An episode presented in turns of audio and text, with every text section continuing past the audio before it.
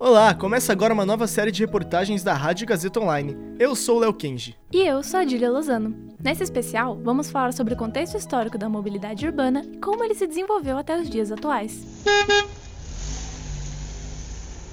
Começa agora o especial de mobilidade urbana da Rádio Gazeta Online.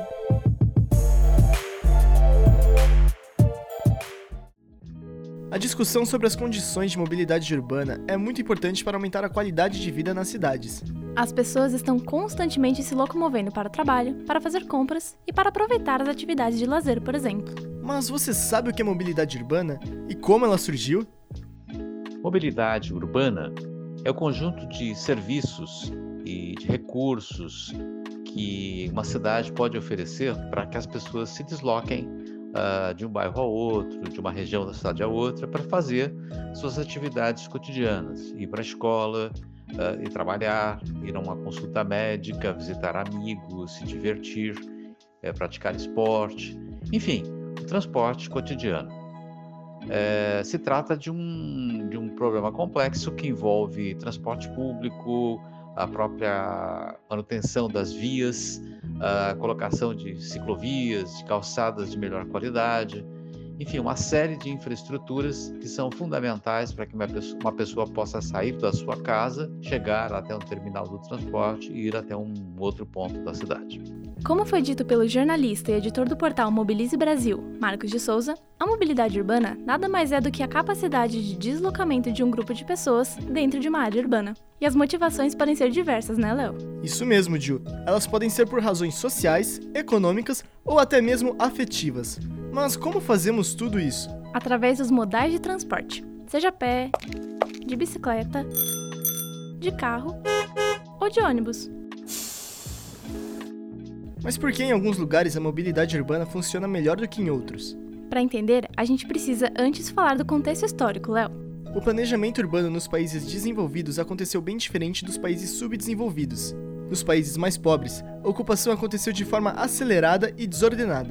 Ou seja, quem chegava primeiro ou tinha mais dinheiro morava perto do local de trabalho, que costumava ser no centro das grandes cidades. Já nos países mais ricos, o planejamento urbano se deu de forma mais organizada, em que as pessoas de baixa renda eram alocadas nos centros das cidades, justamente para evitar grandes deslocamentos até o local de trabalho. O resultado disso tudo é o oposto do que acabamos de falar.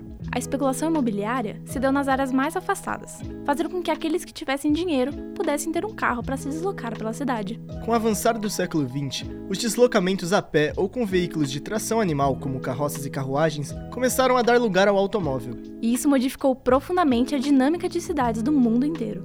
Nos Estados Unidos, por exemplo, há um modelo de cidade muito difundido em que há um centro comercial e um subúrbio residencial. Nele, as pessoas dependem excessivamente do carro particular para satisfazerem as suas necessidades. Já no Brasil, embora com uma organização de cidade diferente, também se apostou demais no modelo rodoviarista, principalmente nos anos de 1960 para cá.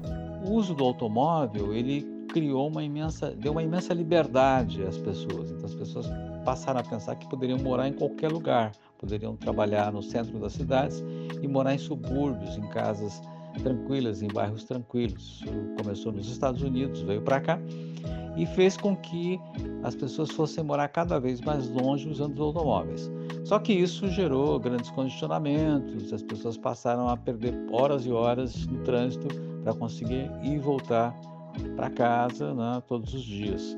E não se mostrou um bom negócio. Então, o caminho, na verdade, é, que, que se tem claro hoje é que a solução para as cidades, do transporte das cidades, é o uso de transportes coletivos, se possível, transportes de grande capacidade, como os trens, metrôs, ou os veículos leves sobre trilhos, que são os bondes modernos, ou os corredores de ônibus, enfim, sistemas de grande capacidade para que as pessoas possam deixar seus carros em casa usar apenas nos fins de semana e se transportar na cidade durante a semana usando o transporte público. Essa é a melhor indicação.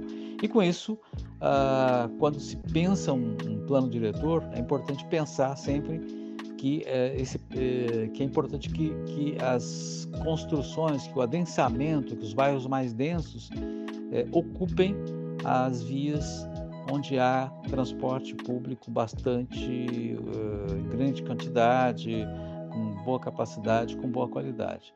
É isso aí. Segundo Marcos de Souza, com o passar dos anos apareceram várias formas de se locomover pela cidade. E você sabe, Léo, quais os problemas que surgiram a partir disso? Ah, isso é assunto para outro momento, não é mesmo, Ju? É verdade. No próximo episódio, vamos contar quais são os problemas e desafios da mobilidade urbana. Até logo!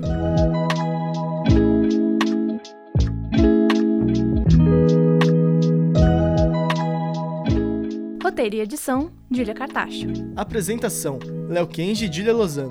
Supervisão pedagógica, Rogério Furlan. Supervisão técnica: Roberto Vilela.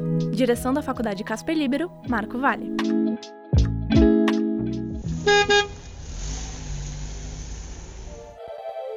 Especial de mobilidade urbana da Rádio Gazeta Online.